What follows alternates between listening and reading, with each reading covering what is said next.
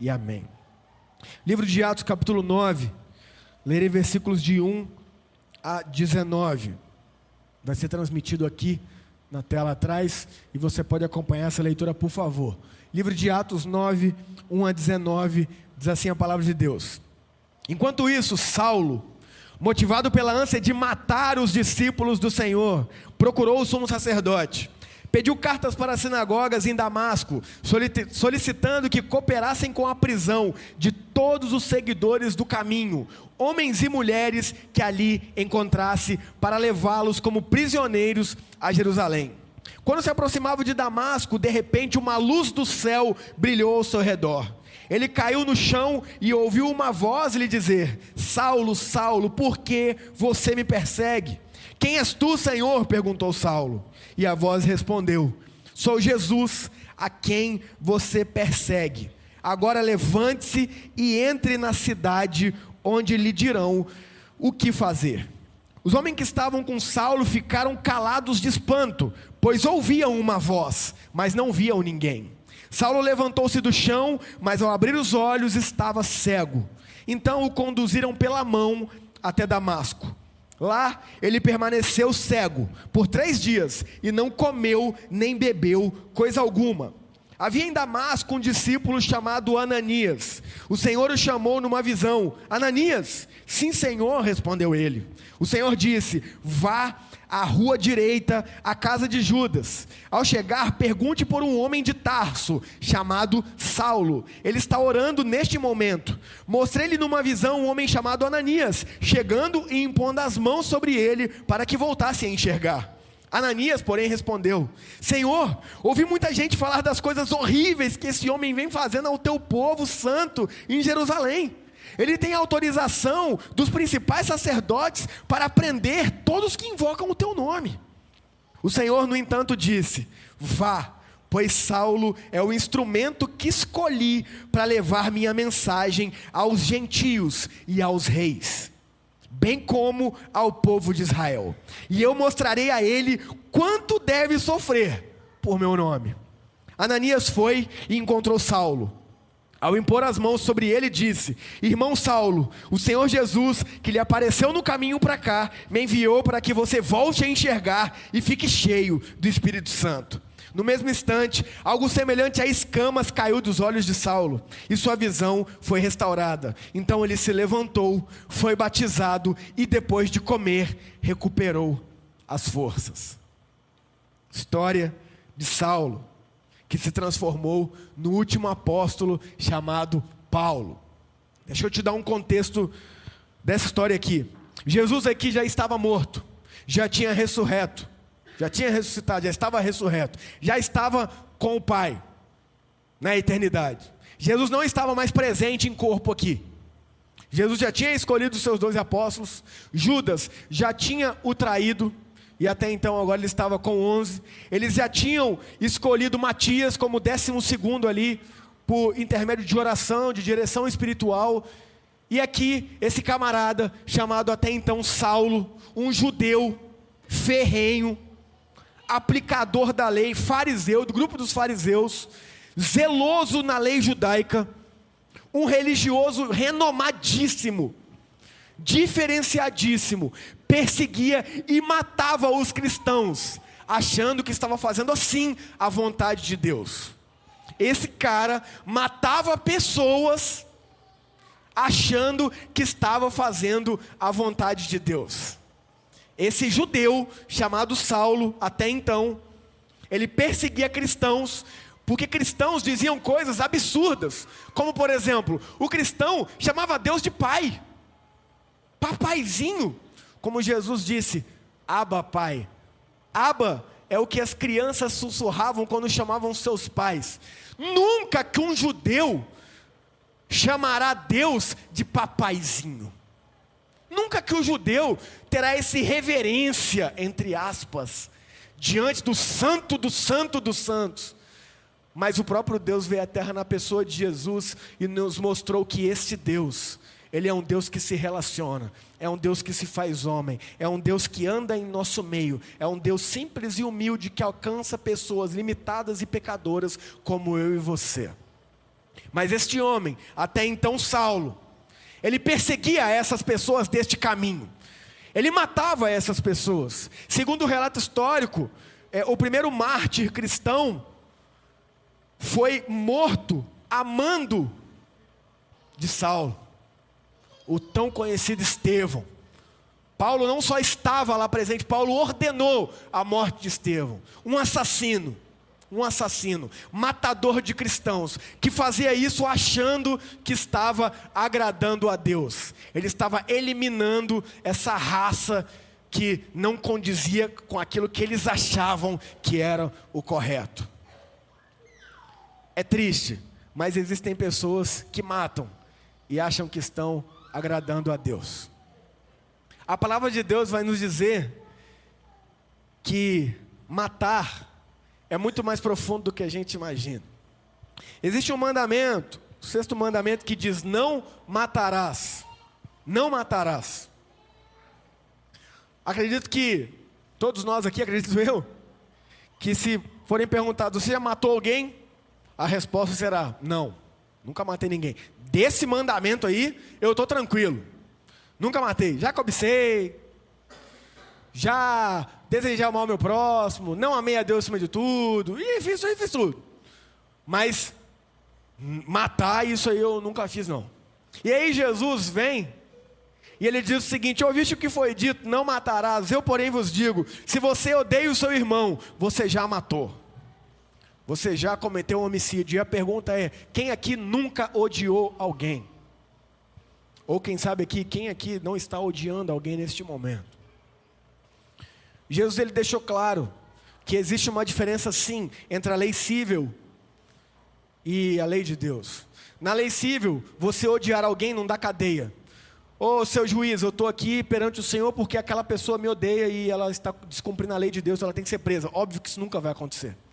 Mas na lei de Deus, se a gente odeia, nós somos tão assassinos quanto alguém, como alguém e quanto alguém que mata.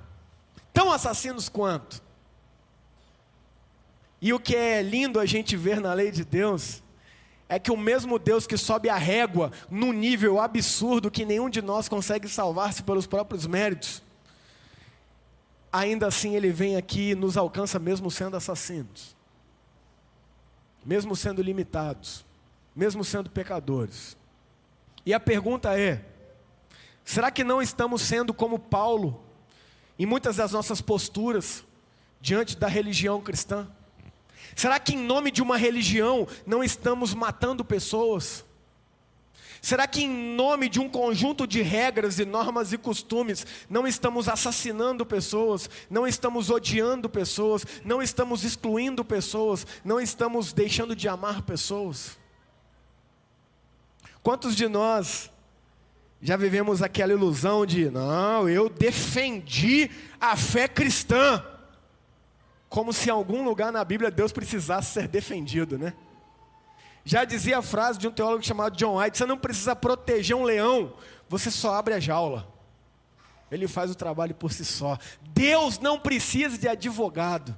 Muito pelo contrário, Deus é o nosso advogado. Essa história de defesa de fé cristã muitas vezes é desculpa que eu e você usamos para odiar pessoas justificando a nossa conduta de falta de amor e ódio com defesas de uma série de regras ou até mesmo princípios cristãos. Entenda, Deus não precisa ser defendido. Deus não precisa ser defendido. O que Deus quer de mim e de você é que sejamos semelhantes a Ele é que vivamos como ele andou, em amor e serviço, mesmo com aqueles que o tentaram matar, mesmo com aqueles que o penduraram numa cruz. Assim o nosso Jesus fez diante de Malco, que quando estava ali com a comitiva levada por Judas, para matá-lo, para prendê-lo, para torturá-lo, e o apóstolo Pedro, no seu ímpeto, saca a sua espada e corta a orelha daquele homem. E entenda, Pedro não quis cortar a orelha dele, tá? Pedro quis dar uma espadada na cabeça, obviamente. Mas Malco ali, com seu reflexo em dia, deu uma desviada, e aí a orelha que foi. E Jesus não disse, muito bem, Pedro, mexeu com a gente, é isso aí mesmo. Não. Jesus diz: Que é isso, Pedro? Guarda a sua espada, meu irmão. Porque quem vive pela espada morre por ela, e ali instantaneamente Jesus restaurou a orelha de Malco. E Malco não se converteu, não, tá? E Malco não falou assim: peraí, galera, peraí, peraí, peraí, peraí, comitiva. Vamos prender esse cara mais outro dia, porque agora não tem clima, não. O cara tiraram minha orelha, o cara fez de novo, eu vou prender o cara. Não! Malco continuou ali, prendendo Jesus, levando Jesus. Ou seja, mesmo Malco ainda sendo inimigo de Jesus, Jesus o amou e o curou. Porque Jesus não é assassino. E não quer que a gente seja. E nos ensina que a gente não deve ser. Mas a grande verdade é que muitas vezes somos. Muitas vezes somos. E a graça do Evangelho é entender que, mesmo sendo assassinos, Deus nos perdoa, nos redime e nos usa. E a história de Saulo é a história desse cara um assassino de cristãos. Não um assassino como eu e você, que odeia, mas um assassino que de fato matava. Não só no ódio, mas na prática. Ele odiava e praticava o seu ódio matando cristãos.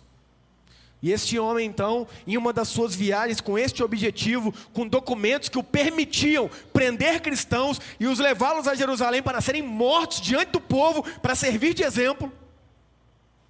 Este homem, em uma das suas viagens, em cima de seu cavalo, é surpreendido por uma luz, e ele, completamente assustado, ele ouve uma voz que diz: Saulo, por que você me persegue? E todos que estavam com ele ouviram aquela voz e não sabiam de onde vinha, porque não viam ninguém. E aí Saulo pergunta: Senhor, quem é? E ele fala: Eu sou Jesus a quem você persegue. Eu sou Jesus a quem você persegue.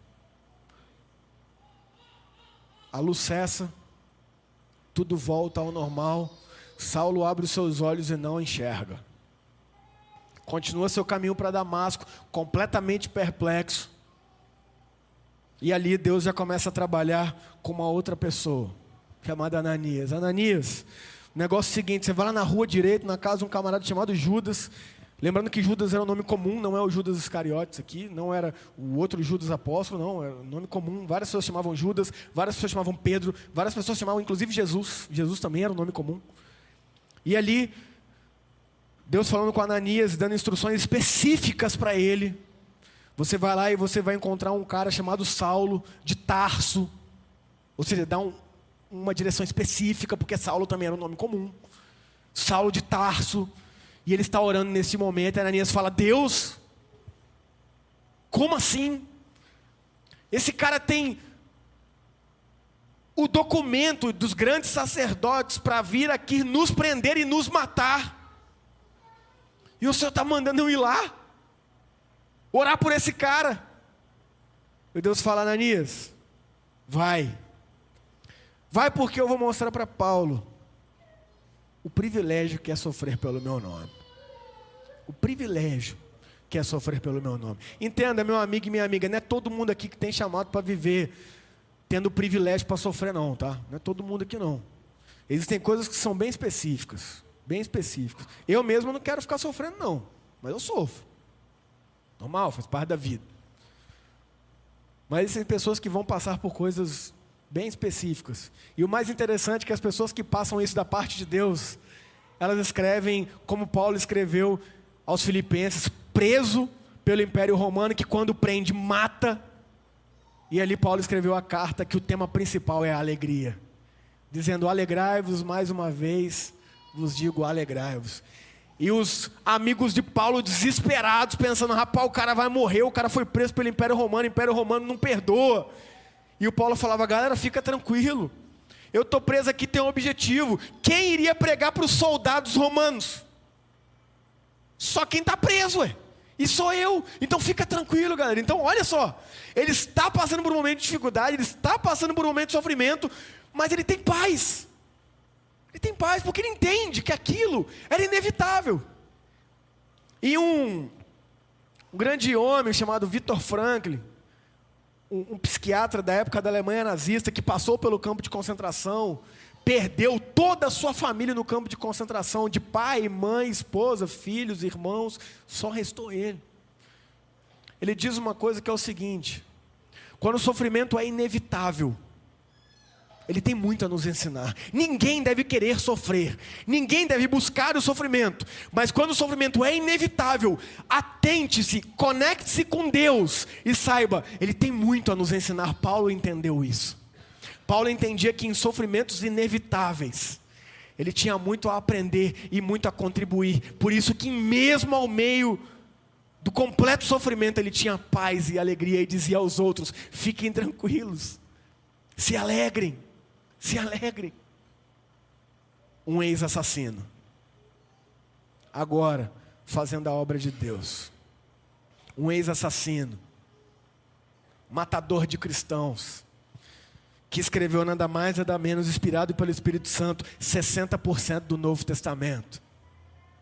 Um ex-assassino alcançado por Deus, como a própria palavra diz. Ananias, vai lá porque eu o escolhi. Vamos falar a verdade. Se a gente for montar uma equipe, se a gente for montar um ministério, quem aqui vai escolher um assassino? Quem aqui vai escolher um ganancioso?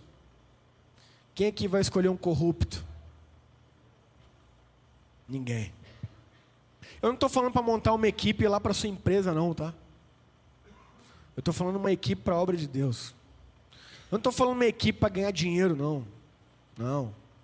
Eu estou falando uma equipe para a gente fazer a obra do Evangelho, sei lá, ir ali na praça, catar um lixo, falar de Jesus, dar um abraço nas pessoas. Nós iremos escolher os melhores. Quem que são os mais crentes lá da IPK Vinardo? Quem que são? É isso que eu quero. Porque a gente olha com o olhar humano.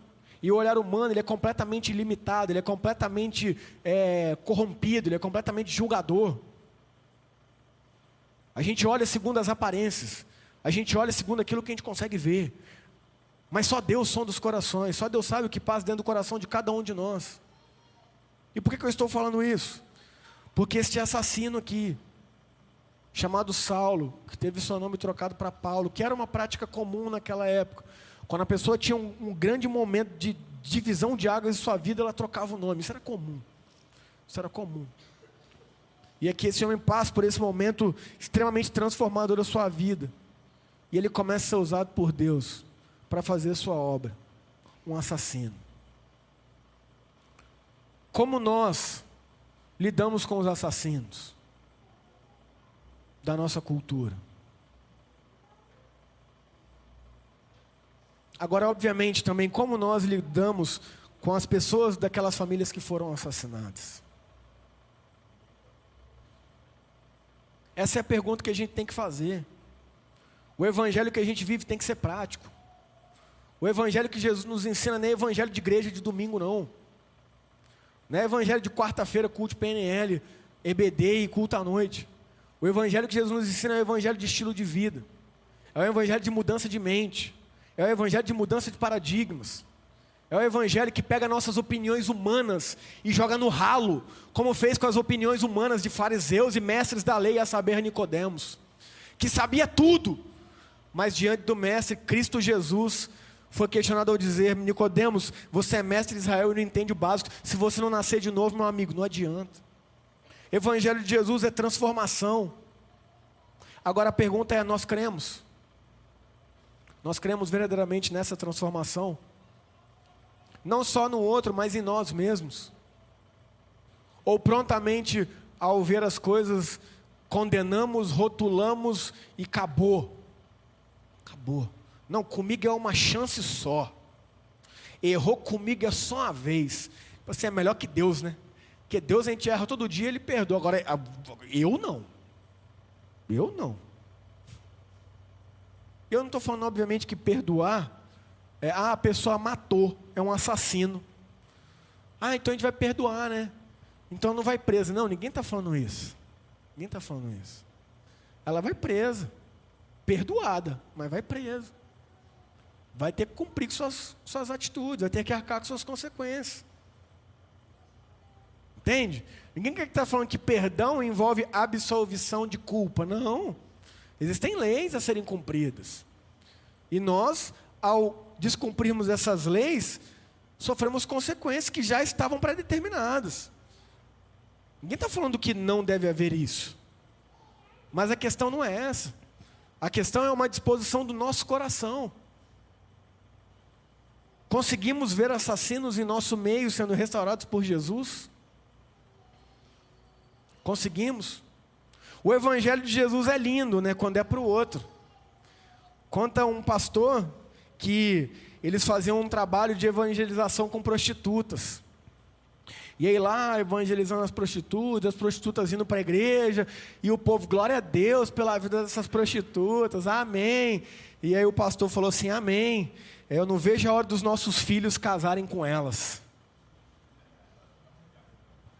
Ah, não, peraí, aí não.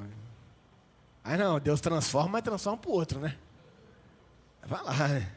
Meu filho casar com uma prostituta, você é louco? Não, mas é ex, não, mas não importa, né? A fama fica, né?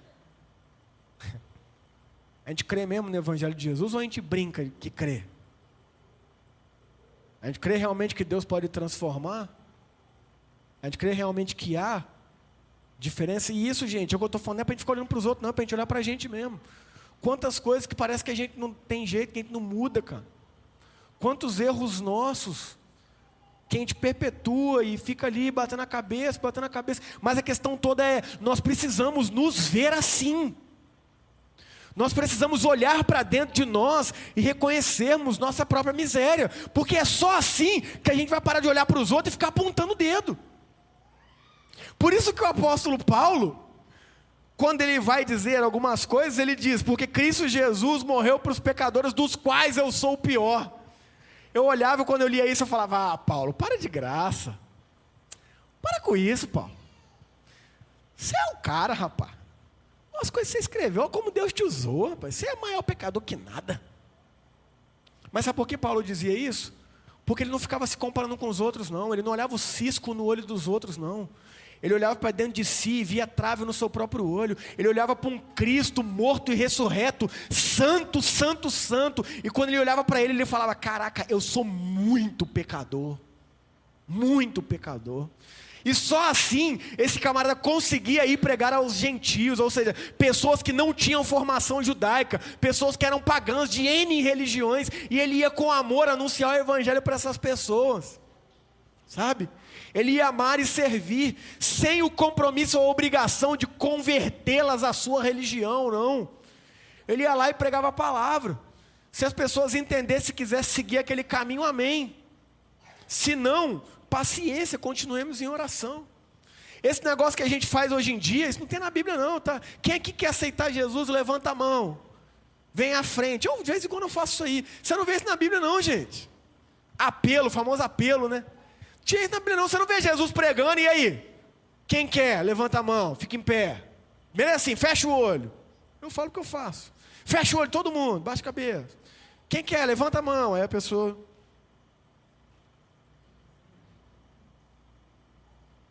Aí levantou a mão, amém. Agora fica em pé. Tá todo mundo de olho fechado. Aí a pessoa dá um. Aí levanta. Aí no final, agora vem à frente. Isso não tinha na época de Jesus, não, cara. Não existia, não. Ele pregava mensagem. Quem entendeu, entendeu. Quem não entendeu, amém. Pode entender em outro momento. Isso aí é coisa nossa. Porque nós colocamos a colocar o ser humano no centro. Ai, é, é, por favor, aceita Jesus, tadinho dele. Ai, ele está sofrendo. Ai, tadinho de Jesus, você não quer ele não? Ai, está triste. Ai, você está triste. Você não quer Jesus? Oh, ele é Deus, velho. Ele é Deus. Ele continua sendo Deus sem a gente, a gente é nada sem Ele. E o que é mais lindo é que, mesmo sendo esse Deus, Ele se revela a nós. E quando a gente aceita esse Deus, nós estamos nada mais nada menos que respondendo um chamado irresistível do Espírito Santo. Um chamado a uma transformação de vida, que é muito além de um chamado de virar crente de igreja. Manja? Muito além de virar um frequentador assíduo da comunidade. É de fato ter uma mente transformada. É de fato parar de olhar para os outros, julgando, apontando o dedo, falando que não presta, e começar a olhar para nós e falar: quem não presta no fundo sou eu. Que nunca nem orei por essa pessoa. Cara, 2022, eleição tá aí. Aí fica Bolsonaro, é Lula, e não, e não presta, e não, e não presta. Quem presta, gente? Quem presta? Quem empresta? Aí que adianta de ficar se degladiando? A pergunta é: quantos de nós aqui já oramos por Lula ou já oramos por Bolsonaro? Quantos de nós? Quantos de nós estamos intercedendo? Deus tem misericórdia do nosso país, velho. Tem misericórdia, Senhor. Porque Lula, Bolsonaro, Ciro, é, Pablo Marçal, é tudo homem limitado, pecador, vacilão. Não vai resolver o problema do nosso país. Não vai. Não vai. E será que a gente não aprendeu isso ainda? Não aprendemos isso ainda. 2002, Lula, não, é do, do, do, dos, dos pobres, dos povos, do povo. Eu vesti camisa, gente. Não, é Lula, agora é Lula. Agora o Brasil vai. Agora sim, um representante do povo. Eu fui esses. Camisinha vermelhinha, tava lá. É Lula. Aí fiz a faculdade federal, quatro anos sem greve. Na Federal do Espírito Santo, um curso de quatro anos durava oito. Aí eu falei, tá vendo? É o melhor presidente do mundo, olha o que que deu. Olha o que, que deu. Ser humano, corrompido como eu e você, limitado, pecador, falho. Não, Bolsonaro, não, é, é, é, cristão, Deus acima de tudo, é Brasil acima de todos, e, e, e Deus para lá, e aí vai na de Macedo, e aí vai na católica, e vai. Aí vai para Israel, batiza, e, e bandido põe bandido morto, arma e tal. Você fala, que, que, que coisa é essa, velho? Doideira é essa? Tamo aí, o leite está 100 reais o leite. Resolveu? Resolveu, gente? Porque humano não consegue resolver. Nenhum ser humano vai resolver o problema do nosso país. O que vai resolver o nosso país é cristãos vivendo como verdadeiros cristãos. Porque a gente é corrompido, velho. A gente é corrompido na essência. A gente fura fila. A gente dá migué no que a gente consegue dar migué. Sabe? No que a gente deve ser honesto, a gente dá jeitinho. E os políticos são igual a gente.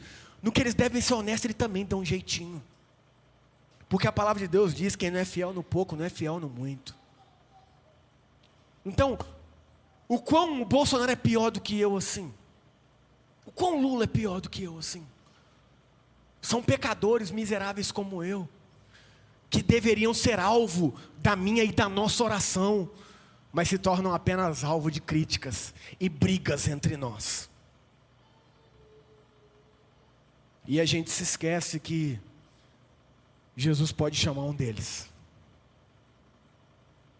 E eu não estou falando que Jesus pode chamar um deles para ser presidente, não. Porque se Jesus quisesse construir um império, ele mesmo tinha feito. Quando o povo quis declará-lo rei, ele falou: não, não, não, não, não, não. Eu não vim reinar neste mundo, não, galerinha. Eu vim reinar aqui dentro. Ele poderia ter sido presidente se ele quisesse.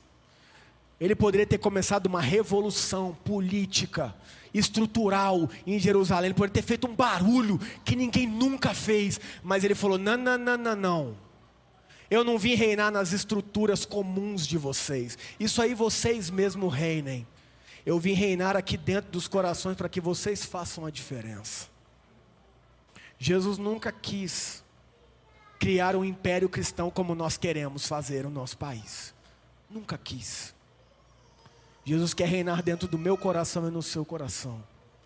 Porque quando um país de 84% que se diz cristão começar a viver o princípio do evangelho, que é simples, amar a Deus e amar a outro, é simples, mas é difícil. O nosso país não vai ser igual não. Não vai ser igual, não.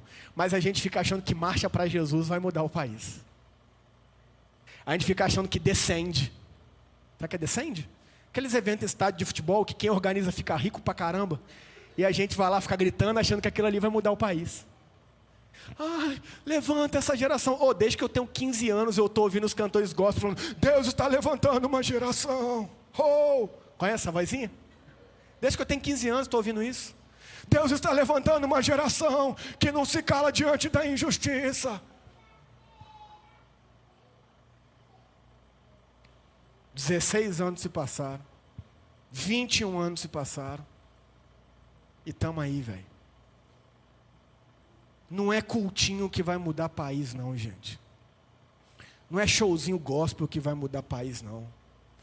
Não é mãozinha levantada em culto que vai mudar país, não.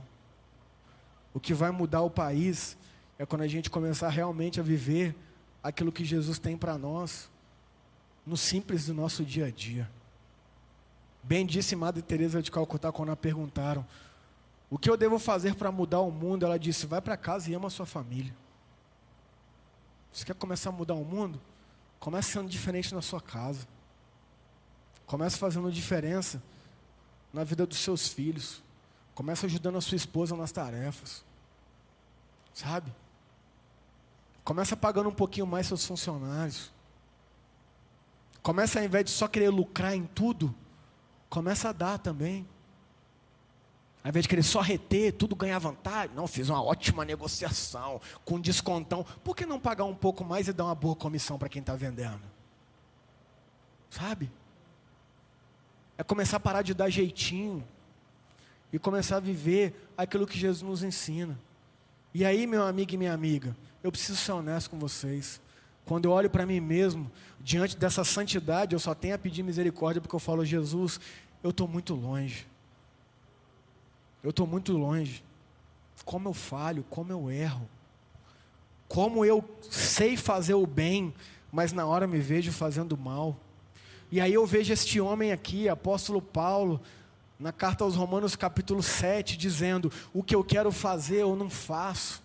O que eu faço não é o que eu quero fazer. Na minha mente eu tenho a lei de Deus que é boa, mas nos meus membros eu vejo a lei do pecado, de forma que me torna escravo dele. E se aquilo que eu não quero fazer eu faço, e aquilo que eu faço não é o que eu quero fazer, já não sou eu quem faz, mas o pecado que habita em mim. Quem me livrará do corpo dessa morte? E aí ele responde: graças a Deus por Cristo Jesus. É só Cristo Jesus, meu amigo e minha amiga. A gente sabe fazer o certo, mas a gente faz o errado. A gente sabe que a gente tem que ser generoso, mas a gente é avarento. A gente sabe que a gente deve ser educado, mas a gente é grosso. A gente sabe que a gente deve ser humilde, mas a gente é arrogante.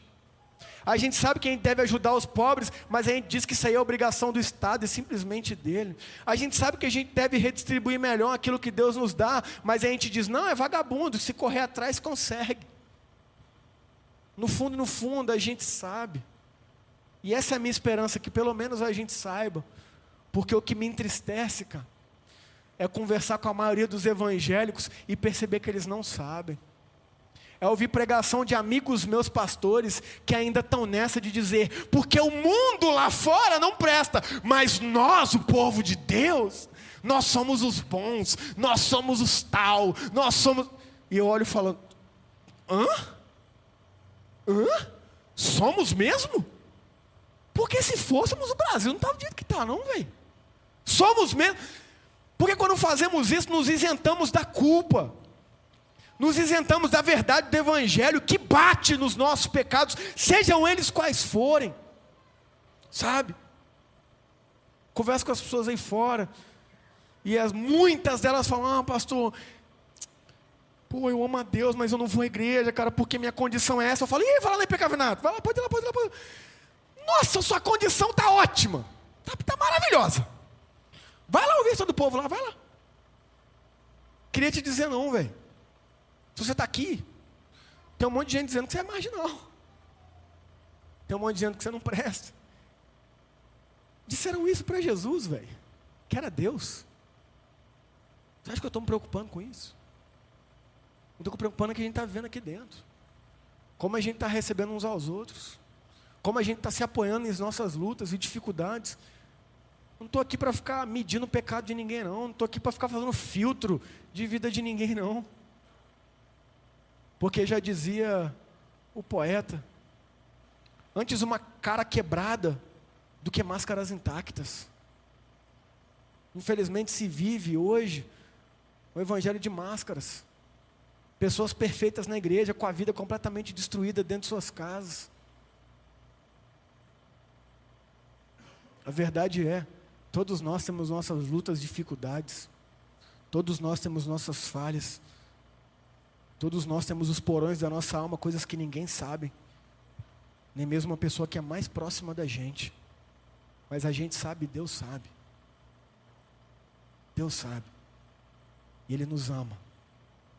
E Ele nos acolhe. E Ele todos os dias nos dá a possibilidade de sermos um pouco mais parecidos com Ele, por meio do amor e do serviço. Todos os dias Ele nos mostra na Sua palavra histórias como essa, de pessoas que aos olhos humanos não tinha jeito. Ananias, um homem altamente espiritual, um homem abençoadíssimo, mas humano. Deus, você está doido? Você vai chamar logo esse cara, o assassino? Não tinha outro menos, não? O corrupto. Não pode ser o corrupto. Tem que ser. A palavra está cheia de histórias de pessoas assim, como eu e você, sendo chamadas a um relacionamento íntimo e verdadeiro com Ele. Olhando para dentro de si, reconhecendo quão limitados e pecadores são, para não julgar o outro, mas ao mesmo tempo reconhecendo que somos filhos e filhas de Deus e Ele habita dentro de nós, e isso nos dá possibilidades infinitas diariamente de evolução, de crescimento, de desenvolvimento, de sair dessa vidinha de vitimismo, de ai, mas é porque, ô, oh, vamos embora, velho. Vamos para cima, irmão. Vamos usar os recursos que a gente tem. A gente está aqui, quarta-feira, fazendo um curso de programação neurolinguística, aplicando biblicamente realidades para virar chaves da nossa mente, para a gente sair da mesmice, para a gente evoluir, para largar esse negócio de, ah, mas eu não consigo, ah, mas não tem jeito, ah, mas não vai dar. Ou, oh, Deus mora dentro de nós, vamos embora. Só que aí a gente pecador, né, velho? E aí, nessa de Deus mora dentro de nós, a gente começa a estufar demais o peito. E começa a falar, peraí, peraí, Aqui é filho de Deus. Para quem que é você, o pecador miserável? Aí é a arrogância. Aí é a hora que Paulo fala: lembra que você é o pior pecador que você conhece. A gente olha para dentro e a gente se torna humilde de novo. Apóstolo Paulo vai nos falar de liberdade, o ex-assassino. Liberdade. Você sabe o que é liberdade, meu amigo e minha amiga? Liberdade é ter escolhas. Tá? Liberdade, liberdade não é fazer o que você quer. Porque você pode ser escravo das suas vontades. Sabe? Um morador de rua, dependente de crack, ele faz o que ele quer. E nem por isso ele é livre, ele é escravo. Ele pode se gabar, que ele pode dormir todos os dias onde ele quiser. Mas ele é morador de rua. Ele é mendigo. Ele é um cidadão em vulnerabilidade social. Enquanto você dorme todo dia na mesma casa, ele pode dormir onde ele quiser. Ele é, ele é livre? Não. Ele é escravo dos seus próprios vícios. Liberdade não é fazer o que você quer. Liberdade é ter escolhas. E Jesus nos dá escolhas. Jesus diz para mim e para você: Ué, se você quiser roubar, rouba. Rouba. Mas você vai cumprir as penalidades de roubar. Você vai ver como roubar é prejudicial. Te impede de amar o próximo. E aquilo que você planta, você colhe. Rouba. Mas você tem liberdade para escolher não roubar. Você não é mais escravo do roubo. Trabalhe isso, busque se romper disso. Isso é liberdade. Liberdade é, se eu quiser fumar, eu fumo.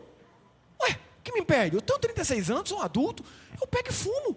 Mas eu tenho escolha, eu falo, não, eu não quero, faz mal para a saúde, velho.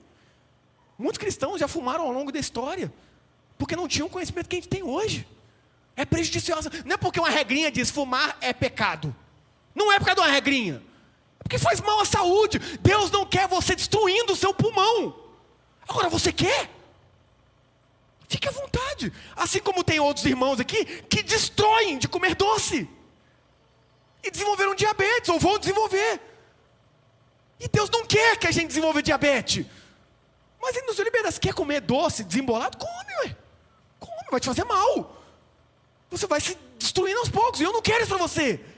Mas você é livre, faça. Quer ser viciado em cafeína, Coca-Cola, café? Seja. É lícito. Mas te faz mal. Mas você quer? Você é livre, ué. Você é livre. Mas lembre-se, liberdade é poder fazer escolhas. E aí pergunta-se, e aí, vamos parar de fumar? Não. Por que não? Porque eu não quero. É lógico que não quer, porque é viciado. É óbvio que você não quer. Pergunta para mim, um, dois meses atrás, eu queria parar de tomar energético. Quer parar de tomar energético? Tá doido? Minha cachaçinha, pô. É, tá maluco? Viciadíssimo energético, cara. Viciadíssimo energético. Sabia que era errado. Sabia que me fazia mal. Mas e aí, paciência. Falava a ah, Deus, tem misericórdia. Me livre do evangelho, me livre do energético, mas não hoje. Falava assim para Deus, Deus, um dia eu vou parar. Hoje não. Sabia. Estava escravo de um vício, um negócio aparentemente bobo. Então eu não queria parar, lógico, eu estava preso aquilo. Mas o apóstolo Paulo vai nos dizer: foi para a liberdade que Cristo vos chamou. Então Cristo nos dá escolhas. Nós conseguimos analisar diante dos olhos do Espírito Santo e falar: cara, isso não é bom para mim. Cara, isso não faz bem para minha família. Cara, isso não faz bem para o meu estilo de vida. Ah, mas Fulano faz, cara, mas Fulano tem a vida dele, a realidade dele. Fulano não sou eu. Cristo nos dá essa liberdade. Agora vamos falar a verdade, gente. A gente é pecador. E a gente extrapola na liberdade. Por isso que o apóstolo também vai dizer: Mas não useis da liberdade para dar ocasião à carne. E sabe por que ele disse isso? Porque a gente faz isso o tempo inteiro. A gente usa a nossa liberdade, sim, para dar ocasião a nossas paixões pecaminosas, que nos impedem de amar a Deus e ao outro. A gente faz isso constantemente. Mas a gente acha que é só o mundo que faz. Oh, acorda, velho, por favor. A minha oração é que, em nome de Jesus, que se você pensa assim ainda, assim como Ananias orou para Paulo e as escamas, como escamas caíram dos olhos deles, que isso caia dos nossos olhos hoje, em nome de Jesus. Que a gente pare de achar que lá fora, é, o negócio é aqui dentro. É aqui dentro, é aqui dentro. É aqui, não é lá não. Lá é o cisco. Lá é o cisco. Aqui está a trave. Aqui está o problema e não lá. É começar a olhar para dentro, é começar a buscar mudança em Deus a partir de nós. E não ficar, ah, mas por quê, né? Ah, mas porque Bolsonaro, né? Ah, mas porque Lula, né? Ah, mas porque o país, né? Oh, oh para! Para! Vamos olhar para dentro de nós, cara. Vamos entender que santidade não é aquilo que as igrejas ficaram pregando, não. De ficar dando tremelique em culto. Ah, isso não muda ninguém, não, gente. Isso não muda ninguém, não. Eu falo em paz porque eu já caí. Você acha que eu nunca caí, não? Eu já caí. Eu fui em conferência que eu já caí, caí duas vezes. Uma eu caí de verdade, mesmo que eu caí, não lembro. E outra eu caí porque todo mundo caiu. Eu falei, ah, vou ficar aqui sozinho, vou falar que eu tenho demônio, eu vou cair também. Caí, fiquei lá. Isso não muda ninguém, não, cara. O que muda é a gente ser igual a Jesus. Santidade é ser igual a Jesus. Santidade, santidade não é ficar levantando mão e louvor, não. Pode levantar, tá? Fica à vontade. Pode levantar, pode agora a Deus, pode a cambalhota, se você quiser, tá bom? Se quiser vir aqui na final cambalhota, pode dar, cara. Mas eu vou te falar uma coisa: eu não vou te chamar crente por causa disso, não. Eu vou te achar hilário. Hilário. Eu vou até fechar o olho, porque se eu olhar para você na cambalhota, eu vou chorar de rir. Então eu vou até virar para lá. Tem que parar com essa viagem de que santidade é, é esses moverzinhos aí que não mudaram nada na história, que não fizeram transformação nenhuma na sociedade. A gente não vê isso em Jesus, a gente vê um Deus todo-poderoso vindo aqui de forma simples, ensinando a nos amar e a nos servir uns aos outros. E usou um ex-assassino para nos dar essas mensagens. Mas o foco não é Paulo. O foco é Jesus que salvou Paulo. O foco é Jesus que transformou Paulo. O foco é Jesus que redimiu Paulo. E o foco é Jesus que nos chamou. E o foco é Jesus que nos redimiu. E o foco é Jesus que nos transformou. O foco é Jesus que quer fazer e continuar essa obra por meio de mim e de você e através de mim e através de você, sabendo que sim, a gente vai tropeçar para caramba, a gente vai falhar para caramba, a gente vai desequilibrar, a gente vai ser livre, vai usar de liberdade para dar ocasião à carne, a gente vai entender, vai pedir perdão. Agora, entenda uma coisa, entenda uma coisa, não vivo uma vida de alienação, não, não uma vida de distração, não vivo uma vida de deixa a vida me levar. Vivo uma vida constante em oração diante de Deus, pedindo: Deus, tira as escamas dos meus olhos, me faça ver, me faça entender o que hoje eu não entendo, dentro de mim. Trabalhe em mim, Deus, porque o que eu quero fazer eu não faço, e o que eu faço não é o que eu quero fazer. Me ajuda, Deus. Esse é o Evangelho de Jesus Cristo por meio de um ex-assassino. E existem assassinos aí hoje, Aqui em nosso meio, eu me coloco como um deles que odeia e se torna assassino. Que Deus quer transformar e usar. Já odiei muito pessoas que não eram cristãs. Já odiei muito pessoas que eram de denominações diferentes da minha. Já odiei muito pastores que usavam do púlpito para ganhar dinheiro do povo. Já odiei muito pessoas que tinham opção sexual diferente da minha. Já odiei muito pessoas que falaram mal de mim. E todas as vezes que eu fiz isso, eu me tornei um assassino. Todas as vezes que eu fiz isso, eu confirmava mais e mais que Jesus Cristo é um Deus que salva assassinos, porque eu sou o maior deles. Mas a questão é, eu não quero continuar sendo. Eu quero aprender com Jesus a amar. Se você me perguntasse cinco, seis anos atrás, Candonga, qual o legado que você quer deixar? Eu diria para você: eu quero escrever bons livros. Eu quero ser reconhecido como uma pessoa que pregava muito bem o Evangelho, que foi levado por Deus para diferentes locais para pregar a palavra. Não mais. Você perguntar para mim hoje, Canonga, como você quer ser reconhecido? Qual o seu legado? Eu quero ser reconhecido como alguém que ama como Jesus amou. Jesus foi chamado de glutão, de beberrão, de endemoniado. E ele era Deus. E ele amou e nos amou até o fim. Se vão me chamar de qualquer coisa por seguir Jesus e aplicar os princípios dele, pouco me importa. Porque o que eu quero é deixar de ser um assassino e ter um coração como o do meu Senhor, que ama e ama incondicionalmente. Que essa seja a verdade dos nossos corações. Amém. Feche os olhos, vamos orar. Pai, obrigado por Sua palavra, que mais uma vez nos confronta e que também nos consola, Pai.